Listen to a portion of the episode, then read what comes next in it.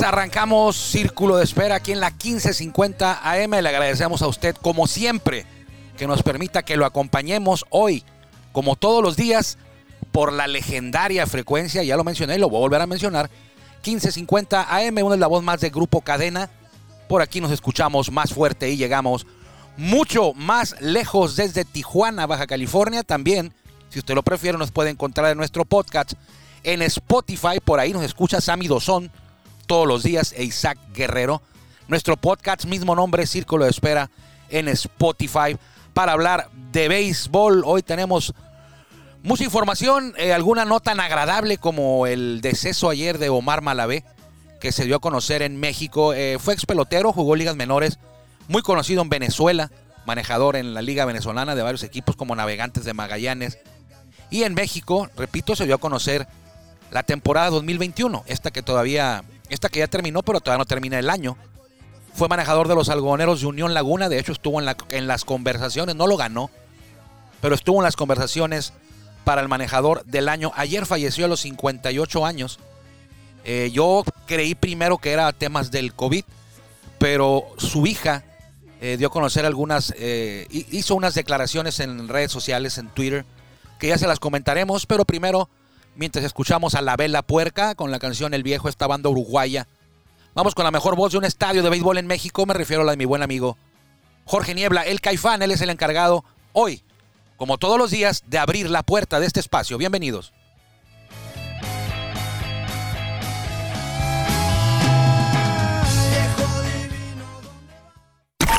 Ya estamos en el círculo de espera. Acompáñanos a tomar turno y hablar de béisbol con un toque relajado. Aquí empieza Círculo de Espera. De espera. Muchas gracias a Jorge Niebla, el Caifán, y repito, subrayo y confirmo, muchas gracias a usted por permitirnos que lo acompañemos hoy, como todos los días, de lunes a viernes aquí en la legendaria frecuencia 1550 AM, hoy con Guillermo Zulbarán. Guillermo, buenas tardes, ¿cómo estás? Muy buenas tardes, ya soy un invitado habitual aquí. Eres un invitado, ya, ya te invita solo, Pues es que nadie quiere acompañarte. nadie me quiere acompañar, entonces, y tampoco quieren que haga mis monólogos, entonces, está bien.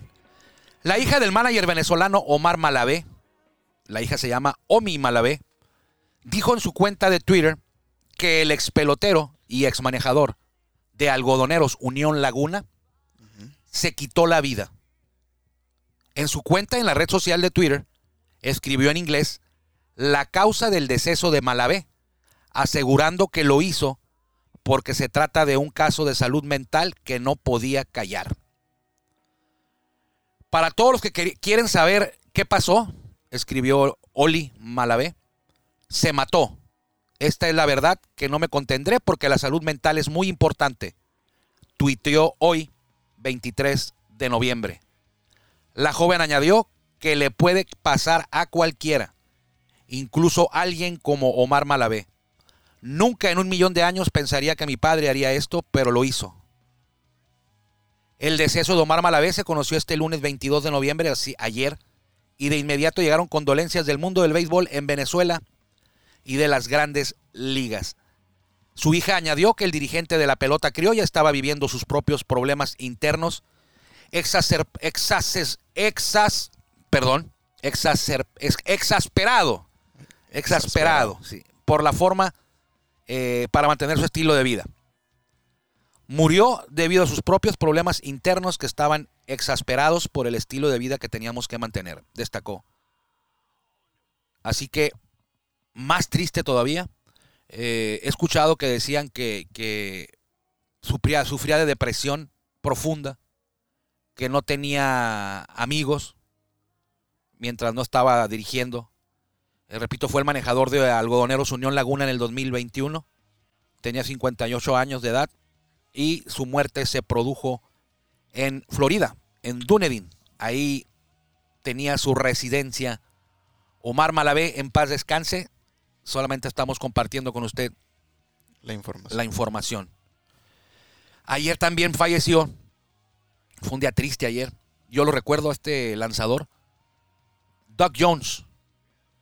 Quizás si usted es eh, beisbolero de los 80, 90, lo recuerde. Era un tipo que parecía todo menos beisbolista.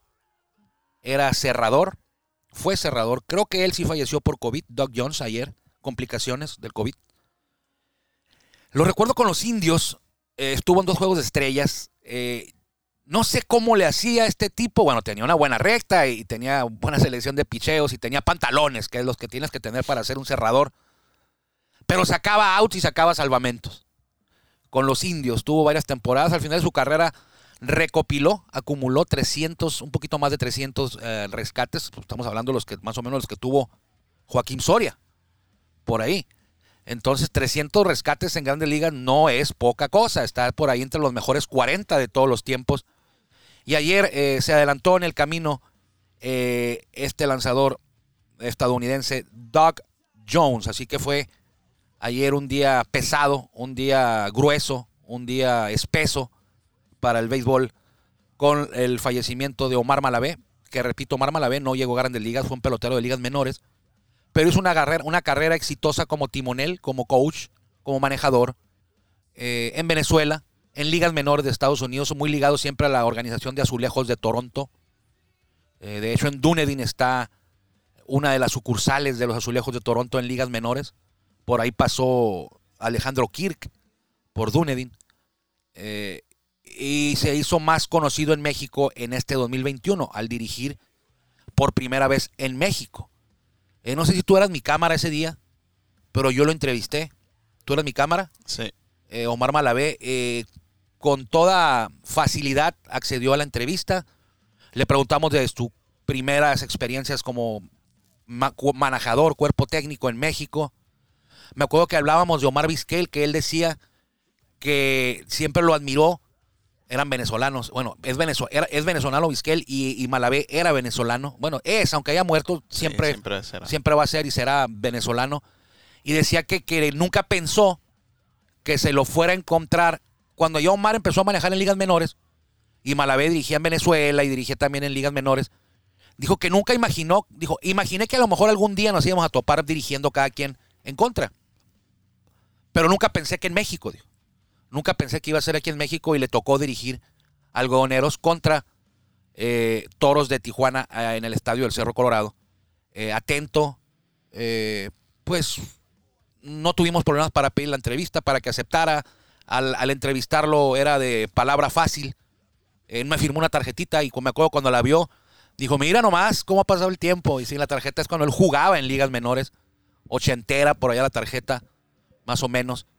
Eh, jovenazo en la foto, claro. Eh, y la vio y, le dio gusto verla y la firmó con mucho gusto y de hecho la tengo guardada y en un lugar ahora más especial, ¿no? El recuerdo de haber convivido con él, cruzado caminos con él, aunque sea cinco minutos en el estadio eh, del Cerro Colorado. Es lo que te deja el béisbol a veces, los viajes y, y los amigos que conoces y que luego los recuerdas y siempre te queda algo. Algo. Entonces tú eras mi cámara ese día. Sí, me acuerdo que le, le preguntamos por la entrevista y sí dijo, ah, ahorita que termine el stretching, cuando, cuando platicó con, los con los bateadores. Ajá. Y ya posteriormente nos, nos concedió la, la entrevista y sí, se veía muy sencillo, nada pesado. Sí. Y, Como otros. y recordemos, estaba, hizo muy buen papel con Laguna Sí. la temporada pasada. Sí, pues se recuerda a Guillermo que, que pues nada, nadie esperaba nada, ni de rieleros ni de ellos menos. Eran el, avanzaron como sextos. Al final creo que le ganaron la, por barrida a los, a los Bravos de León, algo así, y, y Y me- dejaron fuera a Sultanes. Y me acuerdo que le dieron la pelea a los mariachis. Feo, feo. En el primer playoff se fueron a siete juegos. De hecho, acuérdate, hubo, hubo, un- un- un- hubo dos días que si perdía toros con rieleros Ajá. Y Ellos algodoneros ganaba, Ellos iban a ellos pasar. avanzaban a la semifinal Sí. de zona. Y de hecho ellos ganaron ese día y, nos- estaban nos- esperando a que perdiéramos para que quedáramos nosotros eliminados y avanzar ellos. Ellos estaban contra mariachis. No ocurrió. Al siguiente día vuelven a ganar y estaban esperando que Toros perdiera para poder avanzar. Entonces ya al final lo que requerían en el séptimo juego pues era ganarle a Mariachis y ya Mariachis ya no, ya ahí Sí, ganó. les ganó. Pero sí estuvieron dos días, dos noches pegados al televisor después del juego esperando que Toros, eh, que Rieleros eliminara todo, algo que no ocurrió. Al final de cuentas pues Toros fueron campeones. Y Algodoneros pues seguramente, no lo habían confirmado, pero seguramente Sí, iba a continuar. iba a continuar en, en- en el camino con los algodoneros Unión Laguna. Entonces, en paz descanse, Omar Malavé, eh, es una pena, nos da mucha tristeza, eh, mucha, pues siempre que muere alguien nos da pena y tristeza y más cuando lo conociste, aunque sea cinco minutos que pudiste convivir con él, sabes de su trabajo, pero conviviste con él, platicaste con él de frente a dos metros de distancia, le, le preguntabas, te respondía y eso se te queda, ¿no? Cuando, cuando recuerdes después a Omar Malavé, ah, Omar Malavé, el manejador que lo entrevisté, Sí. estuve junto a él, pero bueno. Eh, y Doug Jones, pues a él sí no lo conocí, pero, pero su carrera fue muy exitosa en grandes ligas. Ayer eh, se quedaron ya eh, en un lugar muy especial. Eh, pasaron de ser eh, mortales a estar en la memoria de quienes los conocimos eh, por mucho tiempo. Mientras estemos presentes aquí, nosotros los vamos a seguir eh, recordando. Y los comentarios de su hija, pues, eh, son aparte, ¿no? Eso ya es otra cuestión. Los comentamos nosotros porque los vimos y nos han preguntado, pues, de qué falleció ayer. No pudimos comentarlo en el programa porque fue antes, nos grabamos Sí. antes nosotros, pero eh, enteramos de su muerte y primero nos informamos que era por complicaciones de COVID. Al parecer no fue así, pero bueno. Vámonos al béisbol. Eh, vámonos a la Liga Mexicana del Pacífico. Ayer se lo prometimos. Guillermo Zulbarán le va a dar a conocer la tabla de posiciones eh, en la pelota invernal en la segunda vuelta. Ya que le dé la cómo van en la segunda vuelta, le va a dar la sumatoria eh, parcial de los puntos. Cómo estarían si se hubiera terminado la temporada ayer. Quiénes avanzarían, quiénes no. Y el calendario para hoy. Así que, Guillermo, adelante. Vamos a dar el standing de la segunda vuelta. Va Naranjeros de Hermosillo en primer lugar con marca de 6 a 3. Los Sultanes de Monterrey a A los ver, marca, marca de 6 a 3. 6 ganados, 3 perdidos. Ah, ok, ok. Ok. Parece que dieron un, un- este, resultado de, un resultado de De béisbol. béisbol, no. Sí, por favor, Guillermo. 6 ganados, Con- 3 ya eliminaron al Cruz Azul, ya tranquilo. Olvídate del fútbol. No, el- Cruz Azul el- ya. El Harry sí está triste. ¿Cuánto crédito tiene Cruz Azul? O sea, ya duró como 20 años sin ser campeón, quedó campeón. ¿Y ahora cuántos años les vas a perdonar que, que- que sean goleados y, y ridiculizados como fueron el domingo? Dice Alejandro Campos que dos. ¿Dos, dos torneos o dos años? Dos Dos, o sea, cuatro torneos pueden... Dos torneos. Sí. Este y otro más. Sí, Y después le vas a exigir. Yo creo que sí. Ah, bueno. O sea, no pasa nada Ah. que te hayan metido 4-1 en los, los Pumas. Los Pumas. No, los Rayados. Ah, Rayados, perdón, los Rayados. 4-1. A, a- a los Pumas le ganó a mi Toluca, ¿no? Pero bueno, este círculo de espera no es, eh, no es detrás, en, en la banca. Eh, No es, no es 11 pasos, el programa 11 pasos. el círculo espera. Ok, vámonos. Vamos, en segundo lugar están empatados los Sultanes de Monterrey, los Águilas de Mexicali, los Mayos de Navajoa, Venados de Mazatlán y Yaquis de Ciudad Obregón con marca de 5 juegos ganados y 4 A perdidos. ver, espera, espera. Todos esos están en segundo lugar con 5 ganados y 4 perdidos. Es correcto. ¿Quiénes son? Sultanes de Monterrey, Sultanes. Águilas, Águilas de Mexicali. los Mayos de Navajoa, Mayos. Ma- Venados de Mazatlán Venados de Mazatlán. y Yaquis de Obregón. Y ya Son quedó Obregón. Cinco equipos, cinco con- equipos ¿estás con seguro? 5-4, ¿sí? Cinco equipos con 5-4 a un juego abajo de Naranjeros. Sí. Ok. Luego eh, está con marca de 4 Cuatro, cinco. ganados y 5 perdidos, Tomateros de Culiacán y Algoneros de Guasave. Con 4-5 en Cuatro, tercer cinco. lugar, a dos juegos del primer lugar, algodoneros y tomateros. Sí. Todo esto en la segunda vuelta. en la segunda vuelta. Y los mochis de Ciudad Obregón y charros de Jalisco están A ver, con pe- pe- pe- Guillermo, Guillermo. Los mochis de Ciudad Obregón. Perdón. los, los cañeros de los mochis. Los cañeros de los mochis. Es que estoy viendo aquí los logos. Eh, los cañeros de los mochis y los charros de Jalisco con marca de 3 ganados, 6 perdidos. Al fondo. Al fondo. Ok. Ahora, aplasta en un lado. Hay un, hay un Donde botoncito dice ahí puntos. donde dice puntos. Eh, más fácil. ¿Qué equipos estarían eliminados? Recuerde usted que son 10 equipos en la Liga Mexicana del Pacífico. Y este benévolo sistema de competencia te dice que califican o clasifican 8 a playoff. Sí. Entonces vamos a decirles los dos que no estarían en playoff. Cañeros es uno, creo yo. Cañeros definitivamente sería Uno. el- Uno de los dos eliminados. Ajá, yo creo que no va a levantar. Mm. Y aquí dice que serían los Venados de Mazatlán. Venados de Mazatlán. ¿Cuántos puntos lleva Cañeros si terminara la temporada ayer? Si hubiera terminado ayer. 7.5. Siete puntos sumando las dos vueltas. Sí. Y los Venados, 10.5. 10.5. Sí. Y el que va en octavo, On- 11, que son los tomateros de Culiacán. 11, que son los tomateros de Culiacán. Bueno, aguas, ¿eh? Aguas que si no cierran bien esta, esta segunda vuelta. Más vale que se preocupe un Pero- poquito Benjamín Gil. No creo que. No, no creo, pero Benjamín Gil, eh, muy, van a muy, terminar a media tabla. muy orondo, dice, a mí no me interesa ser el líder de triunfos en la temporada regular, a mí los playoffs. Bueno, pues que se preocupe poquito, porque si no tiene los triunf- triunfos suficientes en la temporada regular, te puedes quedar fuera. Y es muy complicado quedar fuera. Hay que ver con quién suplantan la, la salida de JC Ramírez, la del pelotazo. Sí, yo no he visto el video. Mm, No, si Addison Russell le da una línea y le pega en la cabeza a JC Ramírez. Lo voy a buscar. En Va a pasar una semana fuera, ¿eh? Eh, afortunadamente, gracias a Dios, está, Fuera de peligro. está este, reaccionando de manera favorable, está bien, consciente y todo, pero pues fue un golpazo, una línea en la cabeza. Entonces, ¿Tuviste el video? Sí, sí, sí. Sí. Sí. ¿A, qué, ¿A qué otro pelotazo te recuerda que te viene a la mente? Ah, no me acuerdo los nombres, Guillermo, pero he visto muchos similares. Sí. Sí, sí he visto muchos similares. Muchos, bastantes similares.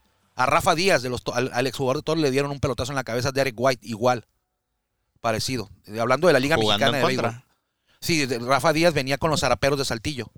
No, con los sultanes de Monterrey venía en 2004 Ok. contra Toros. Es que y no- Derek White le dio un pelotazo en la cabeza. No me viene como. No, tú todavía no nacías, yo creo, el No, 2004. no, no me viene a la mente algún pelotazo aquí, por lo menos en, en, en Toros. a la cabeza no. Me, me acuerdo que la, no me si este año o el año pasado, en uno de ligas menores, Sí, ha habido muchos en ligas menores y en, en me acuerdo, ligas. me acuerdo que vimos ese video y sí, Sí, sí, también sí. se veía muy impresionante. Sí, hay, hay- de hecho hay algunos pitchers que la, que la gorra la traen más, más acolchonada de lo normal.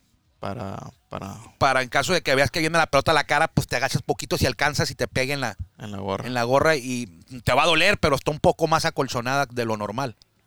Entonces ha habido este, también ideas que no han eh, prosperado de que el pitcher traiga casco.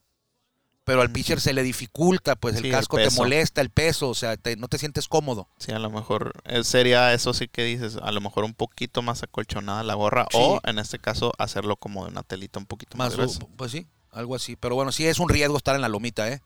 Es un riesgo para los pitchers. No ocurre afortunadamente muy seguido, pero es un riesgo y ya ocurre, ya pasó al- Sí. el domingo, ¿no? Con esto que, que vimos ahí. Saúl Soto también hace tres días cuando... Es que los Cañeros ganaron su primera serie. Y Saúl Soto tuiteó. De aquí en adelante, algo así. De aquí en adelante, gente, viene la remontada de Cañeros. A- guarden este tweet. Yo lo guardé. Con la intención de burlarme luego. No porque crea que con un no. tweet se va a levantar el equipo, ¿no? no. Tiene nuevo manejador, está Víctor Bojorques, ya no está Robinson Cancel. A veces los eh, jugadores, no, a veces los peloteros no le quieren jugar al manejador. ¿Te recuerda a alguien? Creo que sí. Bueno, y cuando cambias el manager, resulta que de repente Todo cambia. todo cambia. Entonces, eh, no sé si sea el caso de los cañeros, pero eso, eso tuiteó el fin de semana Saúl Soto. Es, una, es un ícono ahí, leyenda, que se está retirando, está en su temporada de, de despido, despidiéndose. eh, creo que no está jugando con ellos. Cuando fueron a Monterrey, jugó ahí en Monterrey, pero porque él trabaja en Reynosa. Creo que Saúl Soto es el director del deporte de- del municipio de Reynosa, Tamaulipas.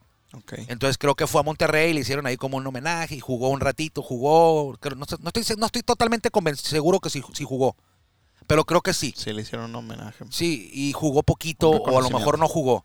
Creo que va a tener un, un- un juego de despedida como el que tuvo Walter Silva Ok. hace poquito. Entonces, A tomar un este, turno nomás. a tomar un turno a lo mejor porque ya no cachaba, estaba de primera base. El año pasado, el año pasado, el 2020, el 2019 que jugó todavía, le fue muy bien. No hubo 2020 y el 2021 ya no jugó, me refiero al verano, con los mariachis, ya no jugó, lo contrató mariachis, pero luego firmaron al Jesse Castillo y Adrián González y ya no hubo dónde ponerlo, pues ya no cacha a Soto. no, pues, Y de primera base, pues está el Jesse. Y de designado, pues Adrián. O al revés, Adrián de primera y el Jesse de designado. Entonces, y, el, y Saúl no cobra centavos como nosotros. No. Entonces, ahí quedó. Jornada para hoy, arrancan las series en la pelota del el invierno. Eh, juegan los Águilas de Mexicali aquí cerca, nos estamos transmitiendo desde Tijuana. Águilas de Mexicali están aquí cerca, estuvieron en Jalisco y, perdí, y ganaron la serie. Los barrieron. Los barrieron a los charros allá en el Estadio Panamericano de Zapopan. Eh, Chevale y compañía ganaron los tres y ahora vienen a casa. Eh, tiene un nuevo manejador. Gil Velázquez susti- sustituyó a Bronswell Patrick. Y el jugador de la semana pitcher fue Jake Sánchez. Anda con Tokio, mi amigo, ¿eh? Jake Sánchez y el jugador de la semana. Terdoslavich. Terdoslavich. A lo mejor te acuerdas de él porque estuvo con Sultanes y estuvo con eh, Bravos del León. Eh, Llegó con mucho eh, reflector y al final con Sultanes no, no pudo rendir. lo cambiaron. Con. León un poquito. Eh, Mejoró con León. Como Javier Batista también, que llegó con Sultanes y parecía, eh, cada que se paraba a batear, eh, le daba un resfriado al catcher de tanto swing que hacía. Por el frío. Por el frío, el viento que levantaba nomás. Se fue a León y tuvo un temporadón. Entonces, A ver, así, a ver, así ocurre. a- a ver quién, qué jugadores de nombre de grandes ligas que llegaron esta temporada se mantienen para la, para la siguiente temporada de la LMB. Eh, Fernando Rodney, Roberto Zuna, eh, A- Fernando Salas. A ver eh, si vuelve Bartolo. a jugar Adrián, Adrián González. No, Adrián ya no va a jugar, ya dijo. ¿Qué pasó, Memo? Él dijo. Sí, él dijo que era su Pues última sí, temporada. pero ¿qué tal si le hacen una buena oferta? No, pues no hay Juegos Olímpicos. No, pero pues... No, no, él vino aquí a México porque quería, los quería cerrar su Ya. carrera en los Juegos Olímpicos con una medalla. Bueno.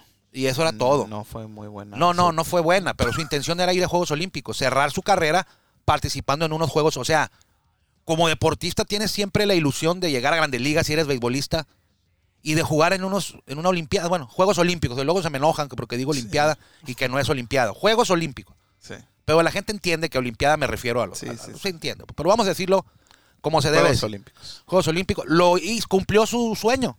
Le haya, le haya ido como le haya ido, fue a los Juegos Olímpicos.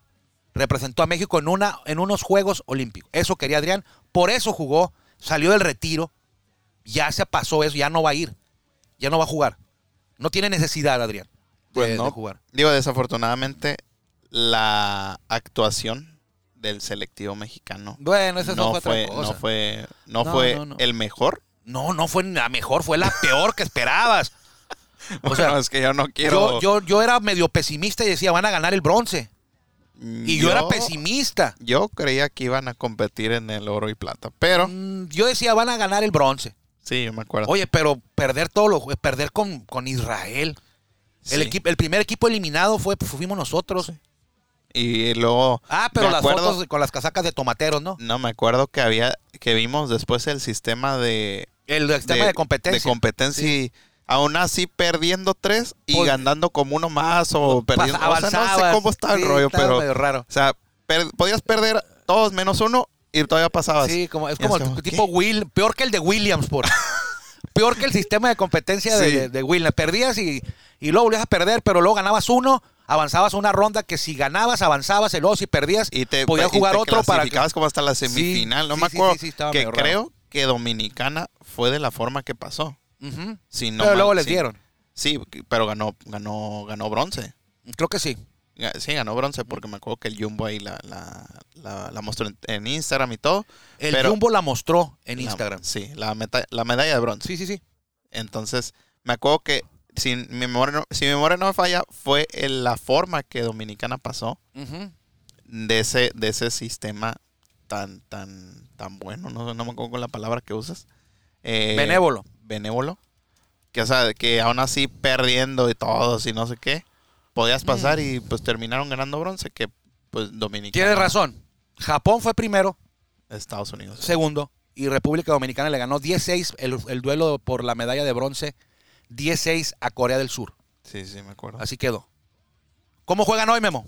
En el Pacífico. Hoy la jornada de la Liga Mexicana del Pacífico son los Charros de Jalisco van de visita a Sultanes de Monterrey. Ajá, Eh, los Mayos de Navojoa van a Tomateros de Culiacán. sí. Buen juego. Los, los Naranjeros de Hermosillo visitan a los Algodoneros de Guasave. Mm, Los Yaquis de Ciudad Obregón van al- a Mazatlán. sí. Y los Cañeros vienen para acá, bueno, casi. A, a Vienen a. Baja California. Vienen a Baja California contra los Águilas de Monterrey.